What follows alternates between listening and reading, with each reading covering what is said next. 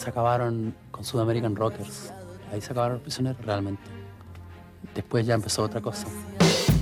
Quien habla es Jorge González, un año después que todo explotara en la historia de los prisioneros en 1990. Problemas financieros, rumores de traición, incompatibilidad artística entre sus integrantes y la escandalosa salida de su guitarrista Claudio Narea y el consiguiente término de una amistad adolescente quebrada hasta la actualidad. Corazones fue un disco que nació en uno de los peores momentos en la vida de Jorge González. Sin embargo, esta catarsis se convertiría en el crisol que definió al pop chileno, incluso hasta nuestros días.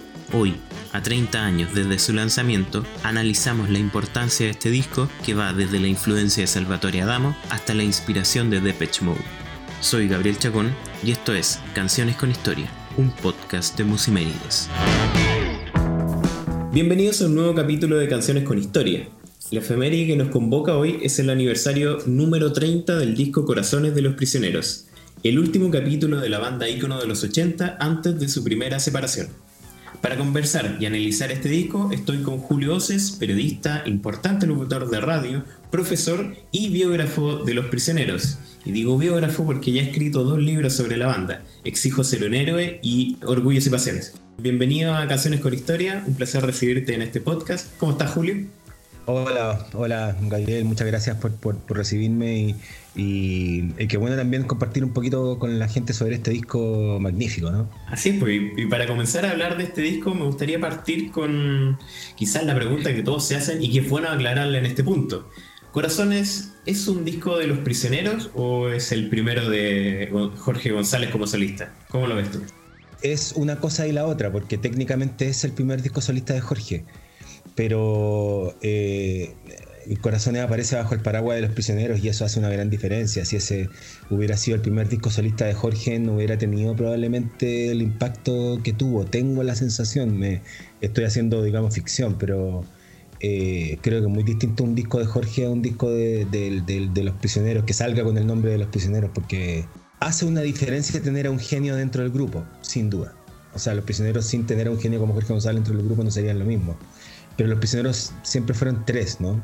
Y los prisioneros siempre fueron más poderosos que sus individualidades, ¿no? O sea, ya hemos visto que Jorge, con lo, digamos, con la cantidad de patrimonio nacional que tiene, no es más grande que los prisioneros, digamos, ¿no? Exactamente. ¿En qué momento de la vida estaba Jorge González en ese momento? Estaba en un mal momento de su vida, la verdad. Comenzaba probablemente el peor momento de la vida de Jorge González, a pesar de que era lo que podría considerarse su momento más exitoso, ¿no? Eh, a ver, partamos desde afuera hacia adentro, en lo, en lo, en lo pecuniario, en lo, que respectaba a plata, los prisioneros estaban absolutamente quebrados, ¿no?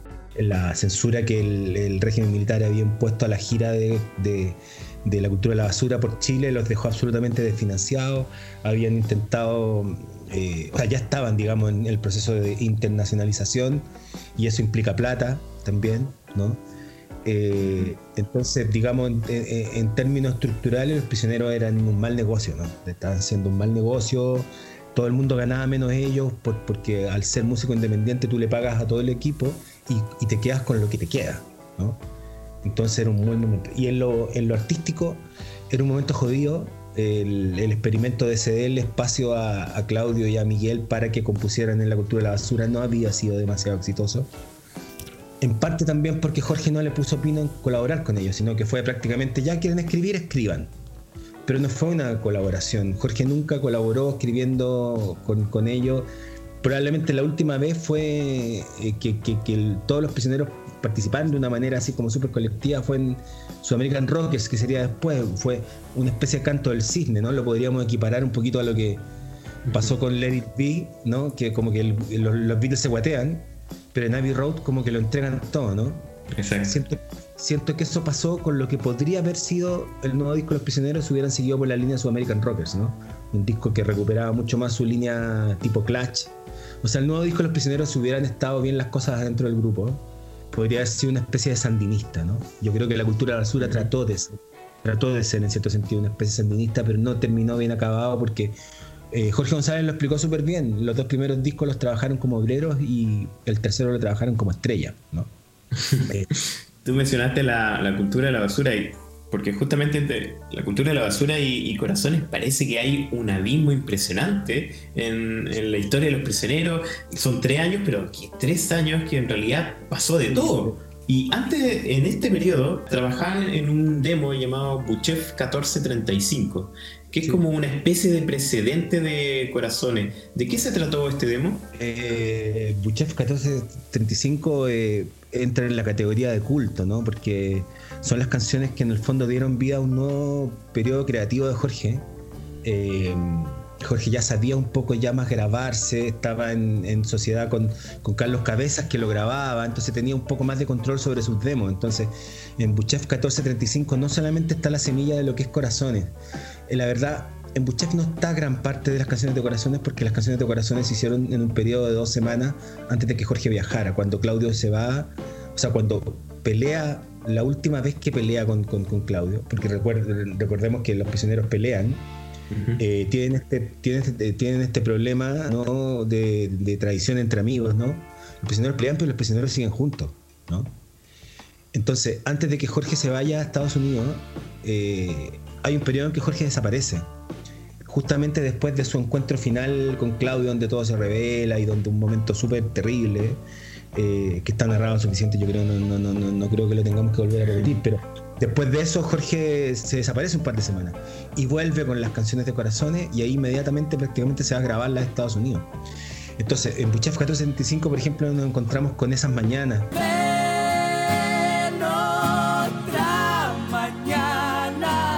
Que el, que cierra este último disco y pareciera ser como que una canción que se arranca de, este de esta como monumento que significó el, el, primer disco solista de Jorge González, que un exceso de arreglo. Y claro. Y es, bien, curioso porque si uno, si uno lo, examina de todos los demos que se hicieron en esa época, la canción más ajustada, digamos, a la realidad o a, lo que fue el demo es Esa Mañana. ¿no?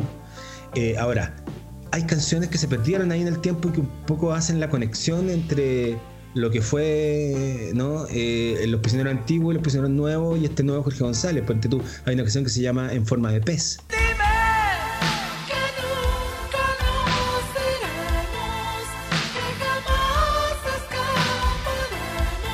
Una canción que perfectamente podría cantarle un baladista, ¿no? O sea, de los 80. Es una canción tremenda, muy intensa, ¿no? Pero creo entender las, la sensación que tuvo que haber tenido Carlos Fonseca, que era el que, por, o sea, eh, históricamente era el que elegía el tracklist de, de, los álbumes de los prisioneros, por eso te digo que no es lo mismo un disco de Jorge González que un disco de, de los prisioneros. Eh, me imagino la impresión que había tenido Carlos Fonseca cuando escuchó estas canciones que de verdad parecían más de, de no sé, para Miriam Hernández que para, que para Jorge, ¿no? Entonces, creo que Corazones terminó siendo un disco de rock igual, pero podría haber sido un disco mucho más al chancho en lo latino, porque por eso te digo que hay vasos comunicantes, porque si uno escucha la versión de Fresa Salvaje, ponte tú que, Jorge hizo, ese yo creo que es la entrada a corazón.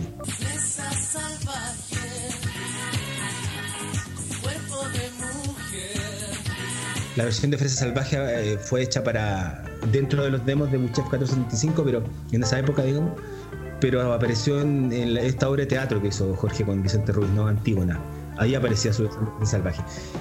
Es conceptualmente súper bueno relacionar a corazones con los prisioneros, porque finalmente es el gran, la gran desembocadura donde convergen la tradición de la radio de los años 70 y los años 80, la tradición radial, la tradición del romancero latino, Camilo VI, Julio Iglesias, Rafael Adamo, con el rock, porque los prisioneros son el rock, ellos traen. Eso te quería preguntar porque Corazones fue un disco que salió un 20 de mayo de 1990. Hago esa precisión porque esto fue dos meses después del regreso de la democracia eh, luego una dictadura de 17 años. Entonces, considerando que Los Prisioneros era una banda que venía haciendo canciones y discos cargados de crítica social, no solo a nivel eh, de Chile, sino que por toda Latinoamérica, ¿cómo se tomó el público este disco lleno de canciones con letras románticas e intimistas, que hasta incluso la misma portal lo hace ver? A mí la verdad es que me, fascina el tema del, componente romántico de Corazones versus el, componente como social o político que tenían los prisioneros antes, porque, y de nuevo voy a citar al mismo Jorge González, que es el que mejor explica estas cosas, pero él, En esa época se reía. A los prisioneros les costó mucho hacer prensa al principio. Tuvieron que irse a las regiones. Porque la gente no entendía. Llegaban con Tren al Sur, llegaban con este de corazón, llegaban con Amiga Mía y decían, estos no son los prisioneros, ¿no? Pero bueno. ¿Dónde está la eh, voz de los 80? Claro, o sea, finalmente Corazones terminó entrando por regiones a las radios.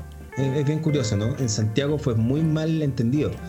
Pero quizás sea por el, por el mismo fenómeno de la radio M, que la radio M es como un poco más romántica. Yo creo que tienes, yo, yo creo que esa es una gran observación, porque yo creo que hay algo eh, en la memoria auditiva que, que, la gente de regiones entendió mucho mejor y la aceptó sin prejuicio. Creo que en Santiago probablemente o en Concepción, que eran la, grande ciudad rockera, no se entendía lo que habían hecho los prisioneros. Entonces por eso te digo que necesito citar a Jorge González cuando él, cuando él se reía un poco en esta entrevista y decía, bueno, cuando le preguntaban por este cambio, él decía, bueno, si antes nos acusaban de resentidos sociales, ahora nos van a acusar de resentidos sexuales. Ahora, ¿por qué lo Porque sabéis que no, eh, suena divertido, pero hay algo de cierto. Si uno analiza Corazones, Corazones es un disco muy desgarrado, pero es un disco romántico, pero es un disco de crítica al amor. ¿no? Entonces Jorge González no dejó de ser Jorge González. Y en distintos momentos, en distintos momentos del, amor. Exacto, exacto. Es un disco que analiza el amor es básicamente, es prácticamente un ensayo sobre el amor. A mí me pasó que en esa época yo estaba pasando por una pena de amor bien grande en una polola, ¿no? Que había vuelto el exilio y se había tenido que volver a ir. Entonces, para mí, Corazones fue como, digamos, el diario, prácticamente la bitácora de esa pena. Me imagino para cuánta gente a lo largo del tiempo le ha pasado lo mismo. Exacto. Eh, bueno, ¿te parece que revisemos algunas de las canciones del disco? A ver qué pasa. La primera es justamente una de las más icónicas de la banda, Tren al Sur.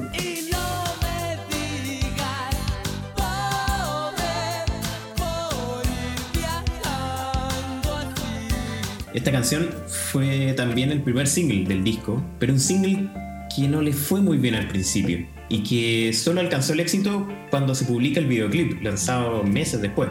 ¿Por qué crees que existió esta resistencia de parte de la gente para enganchar con este nuevo sonido? Un sonido que de entrada no tenía guitarra eléctrica, pero que tenía un coro extremadamente honesto y sincero.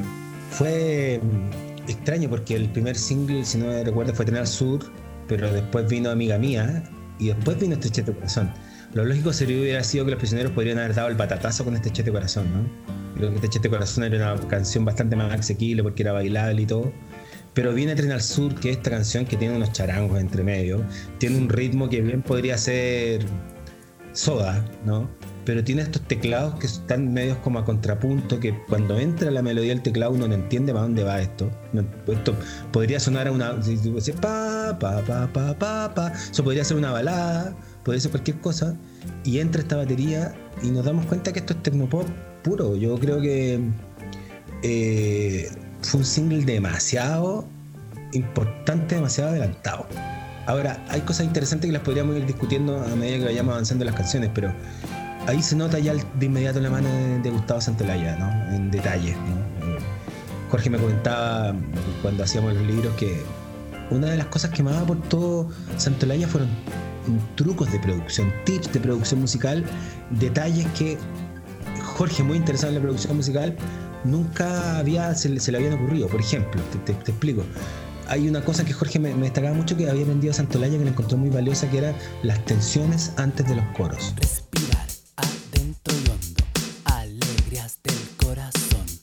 Santolaya le explicó a Jorge que los coros no podían derivarse, o sea, hacer el delivery, como se dice, así, o sea, pasar del verso, que los coros tenían que prepararse. Entonces Jorge entendió desde ese tiempo que las canciones tenían una estructura dramática que él la hacía como inconscientemente dentro de su talento. Pero Santolaya le explicó cómo sistematizar esos trucos.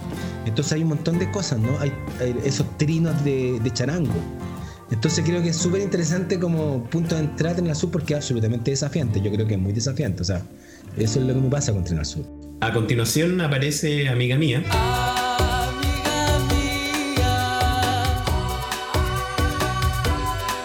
Una canción de entrega total, de amor absoluto, pero que tiene ese gusto a final de la relación. Es una canción bastante triste en lo, melódico. ¿Qué lectura le das a Amiga Mía? Hay dos lecturas en Amiga Mía. Es muy interesante cuando, porque es una canción sobre el amor fallido, ¿no?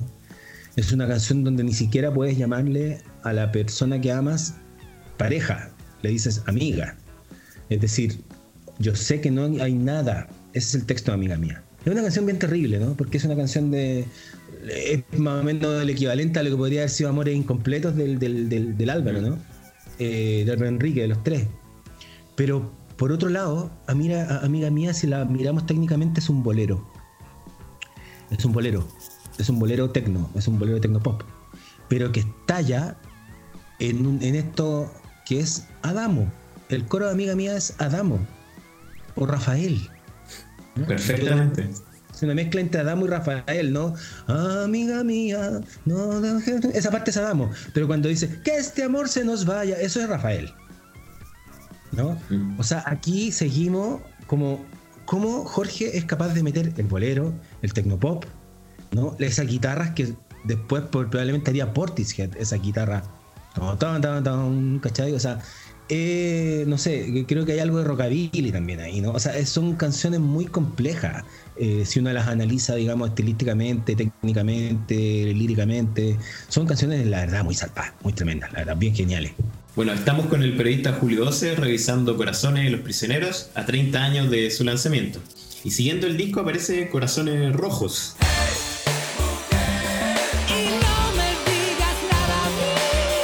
Eres ciudadana de segunda clase, sin privilegios y sin honor. Sin duda una canción que no dejó indiferente a nadie cuando salió como single. Pareciera ser que aún quedaba un poco de ese Jorge González confrontacional y que tenía aún mucho por decir pero ahora desde otra vereda. Yo creo que la Corazones Rojos, bueno, de partida es un rap, es un rap. Eh, el mismo Pedro Fonsea ha, dicho que uno debe ser uno de los rap eh, más influyentes en la historia del rap en Chile. Recordemos que en esa época ya estaba eh, Latin Pose, en ese, tiempo que era la pose latina. De Kirus había sido la banda que, trajo el rap finalmente, ¿no? Con algo está pasando, que es una tremenda canción pero creo que Jorge hace sonar el rap como debe sonar, ¿no? Eh, a Jorge le gusta mucho el rap. Eh, Sudamerican Rockers tiene mucho rap. El look de los prisioneros de la primera época con esas zapatillas blancas, ¿no? Y ese look muy de calle también influido por el rap. ¿no? Influyó por lo que Jorge veía en la revista de afuera, ¿no? Le gustaba esta apariencia muy de calle, esta apariencia muy street, le gustaba. Y Corazones Rojos finalmente es la canción más prisionera de, probablemente de todo el disco, porque es una canción súper provocadora, súper provocativa, porque perfectamente podrían haberse entendido y mucha gente no la entendió. Mucha gente decía que les pasa a estos tipos, ¿no? Que se van en contra de las mujeres, ¿no? O sea, mm, en la casa te queremos ver eh, lavando ropa pensando en él con la entrepierna bien jugosa, es muy fuerte, ¿no? Y para una época en que no sé si estábamos tan listos para esa ironía, para esa ironía. veníamos saliendo de Pinochet. Una frase que se lanzó, pero sin, sin bozal. Tremenda. Es una canción interesante porque además se sale absolutamente del tono del disco, pero es un disco que también es bien variado. Por eso te digo, al Sur tiene esta, este ritmo marchante, ¿no? Eh, corazones, o sea, de Amiga Mía tiene este bolero, ¿no? y después nos encontramos con esto que es un rap, o sea, finalmente todos decimos, sí, no, el corazón es tecnopop, pero wow, es mucho más que tecnopop, ¿no? Sí, se pueden reconocer distintas capas, porque claro, en la primera está el tecnopop que con la que la gente usualmente reconoce a corazones, pero después viene toda esta, esta tremenda base de la balada latina española que, de los 70, que aparece el cancionero romántico, pero también abajo en una tercera y cuarta capa van apareciendo todos estos elementos de rap, del mismo bolero que dices tú, eh, o sea, es un disco totalmente rico en, la cantidad de influencias que, con las que se va construyendo. Sí, yo diría que es un mundo propio, Corazón. ¿eh? Yo diría que construye su mundo propio y cuando estas masterpieces o cuando estas obras maestras se, se consolidan en el canon, se convierten en la referencia. O sea, Manuel García, y de hecho, eh, cuando saca Acuario, yo le dije que eh, yo le dije que, que, sentía que era Super Corazones. Y Manuel me mira y me dice, bueno, eres el primero que se da cuenta. Es un disco absolutamente influido por corazones. O sea, Manuel es capaz de hacer un disco completo e influido por corazones. Entonces, eh, O sea, eso, eso, eso te dice que el mensaje llegó mucho más allá de lo, de, lo, de lo, que esperábamos. Corazones abre una puerta, ¿no? O sea, Alex Ambante, Christian Heine, el productor del, del, del, uno de los, creo que de todos los discos de, Alex Ambante, me contaban el primer disco solista, que no es Odisea, el que vino después, que le produjo Heine, estuvieron obsesionados varios días o semanas buscando una caja específica que usaban en Corazones, que quería Alex, ¿no? No sé si finalmente terminaron robándosela de, de corazones que perfectamente factibles ampliar un pedazo, pero estuvieron obsesionados con encontrar un sonido de caja que estaba en corazones, ¿no?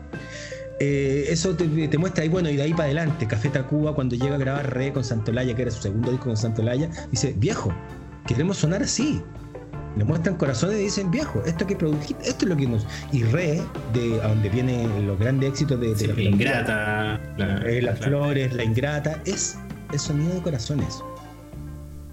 O sea, eso más o menos te explica cómo en distintos momentos de la historia Corazones está pegando ahí muy fuerte.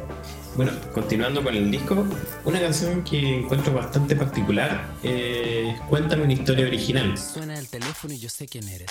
¿Quieres encontrarme en alguna esquina? Para conversar de que te sientes harta, amiga mía. Eh, todo el mundo dice que vive sufriendo como nadie más. Cuéntame una historia original. Puede ser una canción dedicada, pero también creo que tiene algo de autobiográfica, ¿o no? Sí, absolutamente, sí, no, absolutamente. Yo creo que es una canción muy autobiográfica. Es una canción muy irónica, que está llena de sarcasmo. Pero además es una canción tan bella, tan bella, con ese coro que toma los bajos del Level 42, ¿no? Ahí siguen los guiños, siguen los guiños, ¿no? Con esa entrada, con ese rap que es impactante. GP hace una gran versión de Cuéntame historia original. Eh, creo, eh, yo creo que es una de las canciones mejor logradas del disco. ¿ah? A mí me parece que no, no fue single, pero creo que es una canción bellísima bellísima, la letra está muy bien puesta, la música está muy lograda, es muy fina, ¿no? Es moderna, pero es también romántica. Creo que es una canción tremenda. A mí me, encanta, me encanta. Y además que cerraba ese lado, ¿no? Entonces era como, wow, como que te quedabas y queríais dar vuelta al disco al tiro, ¿no? O sea, o el cassette en esa época. Queríais darle vuelta al tiro porque queríais saber qué venía después de esto, qué podía venir después de esto. Así porque justamente dando vuelta al lado, probablemente una de las canciones más épicas y a la vez desgarradoras de la música chilena, sin lugar a dudas, eh, de Corazón.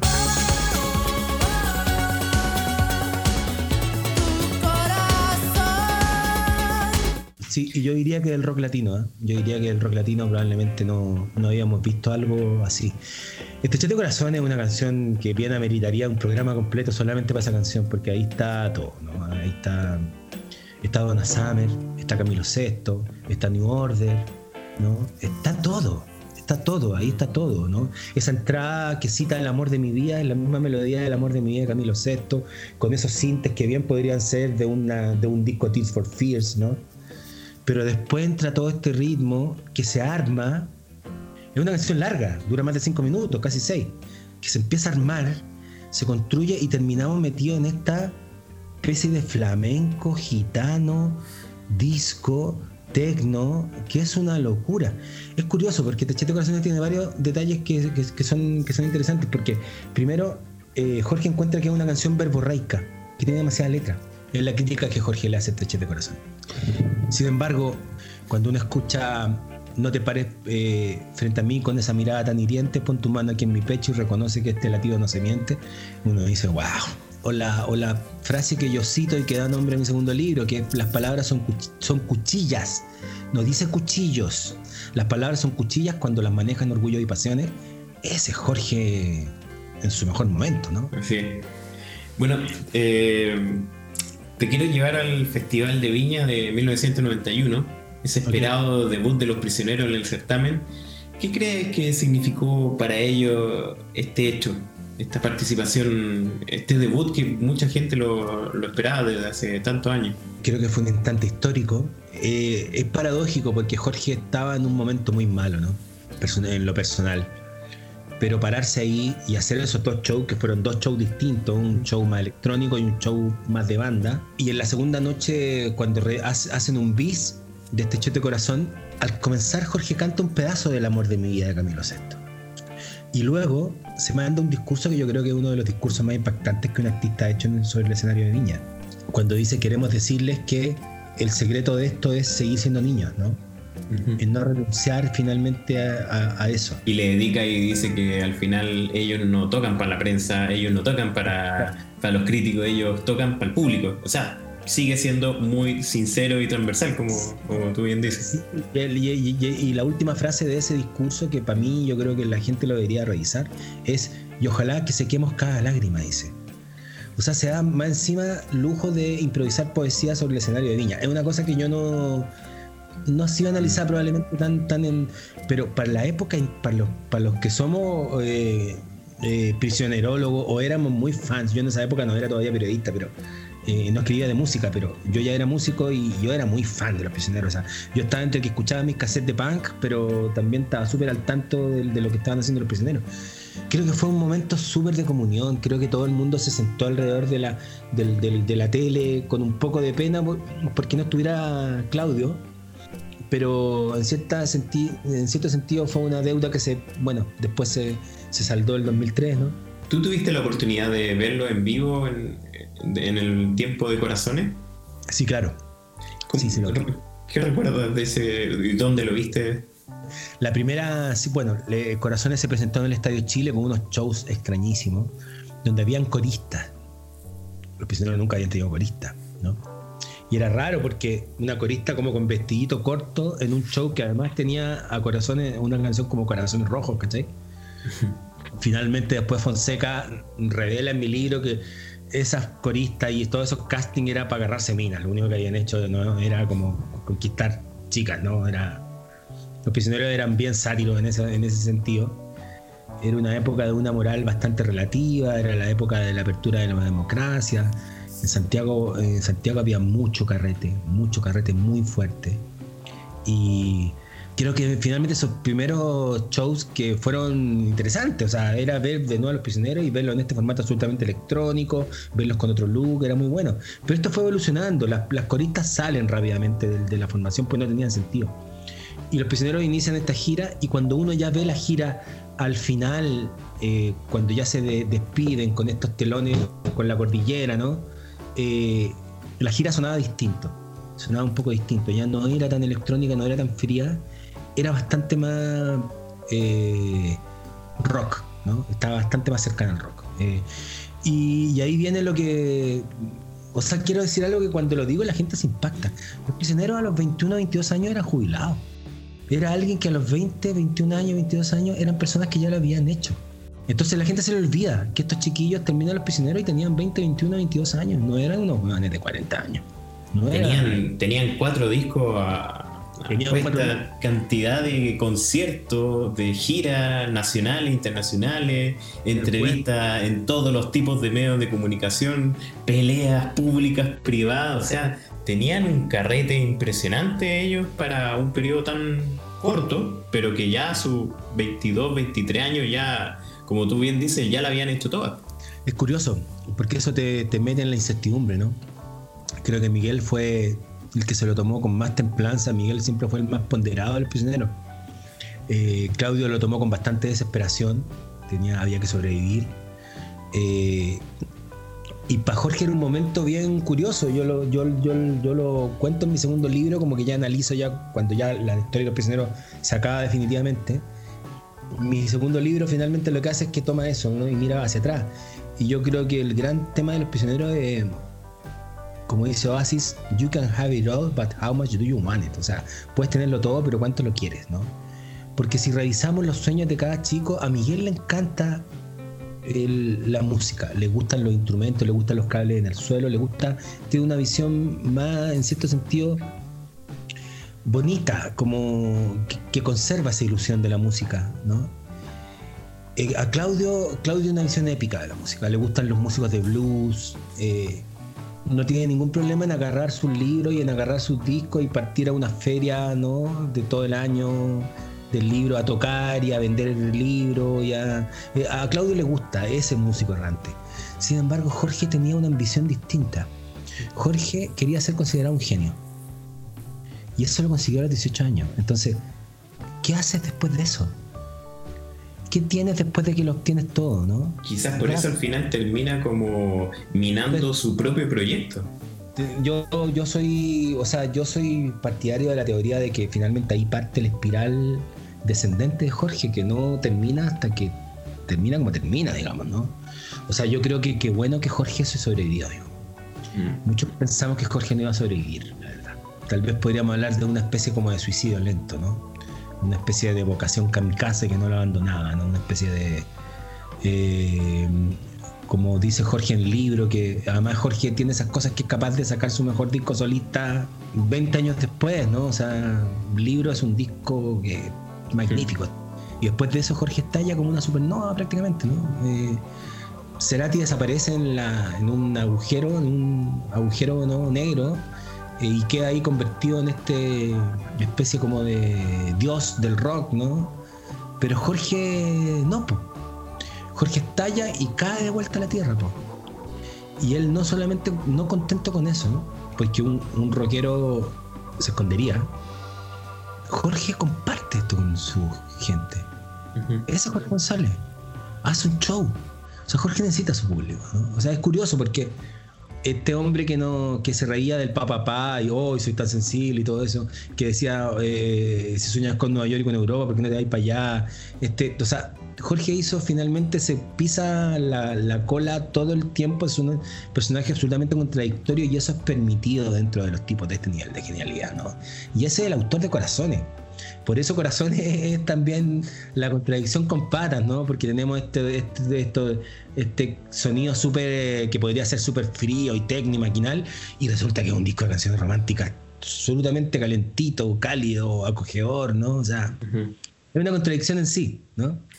Bueno, y justo para terminar, quería eh, finalizar con, una idea que más o menos tú deslizaste antes, que justamente tiene que ver con los coletazos o, las influencias que, tuvo Corazones en, en, la música popular a partir de ese momento. Tú me hablabas de, Café Tacuba, del, de Juan Fe, del Acuario de Manuel García. Eh, también se puede ver así de forma súper clara en el Bailar y Llorar de Teleradio Donoso, que tiene esta misma dinámica. Quizás Bailar y Llorar también puede ser el subtítulo de Corazones también. Tremendo, tremendo. Yo creo que hay una referencia y yo creo que es un súper buen punto el que pones. Yo creo que hay una referencia ahí probablemente, sí.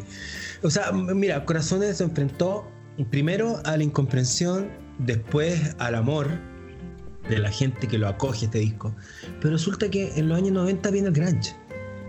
Entonces viene toda una etapa donde la música finalmente electrónica se convierte o en trip hop o se convierte en la electrónica de Chemical Brothers, pero no hay más espacio para otras cosas. Entonces como que la música latina se torna hacia la ley, ¿no? Se torna esto, especialmente a la nueva escena mexicana, ¿no? Que está emergiendo fuerte. Eh, Café Tacuba prácticamente se roba la, la, década, ¿no? En Argentina estábamos viendo toda la influencia que el, cambio de Cerati hacia la escena sónica y toda la escena inglesa. Eh, Cerati influye mucho, Soda Estéreo y el cambio de Soda Estéreo de sonoridad influye mucho y aquí en Chile también, ¿no? Entonces todos nos volcamos a esa sonoridad, ¿no? A, tratar de sonar como Soda Estéreo. Soda Estéreo influye mucho que diría que influye más, Soda Stereo influye más en Chile en los 90 que en los 80. Diría que la figura de Cerati, cuando Cerati viene a instalarse en Chile, se convierte en la luz de los músicos chilenos. ¿no? O sea, de hecho, todos los músicos chilenos se topan con Cerati en algún momento durante los años 90. Todos, todos, sin, sin excusa todos se, se, se con Cerati. Se topaban con Cerati en un teatro, se topaban con Cerati en un estudio de grabación, se topaban con Cerati en una fiesta, se topaban. O sea, Cerati se convierte en una. entonces creo que Corazones finalmente un poquito sepultado por todo el rock, ¿no? Sepultado por esta necesidad de que todo esto fuera espontáneo, de que todo fuera muy desgarrado y todo. Pero pasan los años, entramos al siglo XXI y Corazones de repente, ¡pum! resurge y empieza a surgir. Y pasa la primera década y parece que después de la primera década del siglo XXI, Corazones eh, prácticamente fuera relanzado. Yo no sé, es como que si al cumplirse 20 años de Corazones nos diéramos cuenta que ahí está. Eso es, eso es, ¿no? O sea, eso es lo que había que hacer. Ese es el sonido por donde van a ir los nuevos músicos, ¿no? Entonces tú miras 10 años atrás y claro, venía toda esta escena, venía Francisco Venezuela, venía Jepe, venía la Javiera, venía no Manuel, venía, no sé, eh, eh, todo este mundo, venía el mismo Alex. Y todo ese mundo se relaciona con corazones, ¿no? Todo ese mundo se relaciona con corazones. Yo siento que a ellos les costaría aceptarlo, pero siento que Miranda también tiene mucho de corazones siento que, y siento que hay varios grupos que tratan de agarrar la sonoridad de corazones, pero no tienen el soundcraft, no tienen la capacidad de hacer eh, tan buenas canciones, ¿no? Entonces como que pierden un poco. Eh, pero creo que la huella de corazones, como te digo, pasa por este periodo de incubación, ¿cachai? Incubación del mito.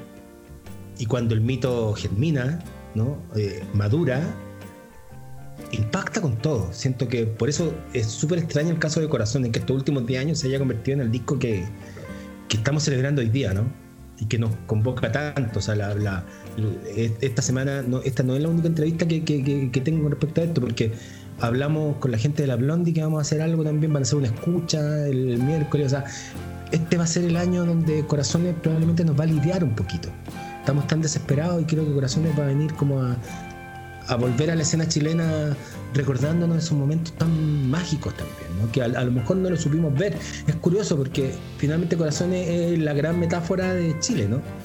¿Cómo nos supimos ver cuando estábamos bien? Exactamente, estábamos bien y no lo vimos. Y no lo vimos, era solamente con ir a bailar, solamente con escuchar una canción, ¿no? solamente con abrazar a los que quiere, era solamente con tener la certeza del amor, con eso bastaba, ¿no? Y entonces creo que finalmente, una vez más, los prisioneros, ¿no? O sea, se convierten en el espejo de todo un país, ¿no? Eh, eso es lo que tienen, ¿no? Por eso, por eso es que son más que personajes conocidos, por eso es que los consideramos héroes nacionales. ¿Tienes alguna canción favorita del disco? Yo paso por etapas, ¿eh? pero creo que con suavidad es un... Voy a desnudarte, voy a estrecharte contra la pared. O sea, a mí me impacta, me impacta porque es una canción erótica, pero además tan bailable. Ahora, si uno también se pusiera a picar fino, hay varias canciones más, pero creo que es demasiado triste, es demasiado sorprendente también. Es demasiado triste. Es demasiado. O sea, creo que esa cosa como entre Tom Waits, ¿no? Eh, Depeche Mode, no, no, sé, sé, no sé cómo calificarlo, porque también es súper rara. Es rarísima, es un vals que podría ser Rafael también. Pero también lo podría cantar Tom Waits, ¿no? Entonces creo que, no sé, a mi corazón yo lo sigo escuchando y me sigue impactando. A mí me sigue llegando. No, no, no, no, no creo que no ha envejecido mal. Al contrario, crece con el tiempo. Así, y bueno, justamente por eso estamos hablando hoy de este gran disco, ¿no? Bueno, Julio, muchas gracias por haber estado en este segundo capítulo de Canciones con Historia. Eh, mucho ánimo y aguante en este periodo de confinamiento. igual para ti, igual para ti. También un saludo a toda la gente y escuchan ese disco y escuchan a los prisioneros. A los niños les encantan los prisioneros, es impactante como les gustan los niños. Eso está muy contento porque te dice que finalmente los prisioneros eran un grupo de música. A uno se, se le olvida, pero eso, eso eh, con eso entraron. ¿no? Con eso todo, todo el resto vino después. Y así termina este segundo capítulo de Canciones con Historia. Si te gustó este proyecto, compártelo. Muy pronto, un nuevo episodio. Recuerda seguirnos en nuestras redes sociales en Instagram, Twitter, Facebook, YouTube y, por supuesto, Spotify. Escuchaste Canciones con Historia, un podcast de Musimerides.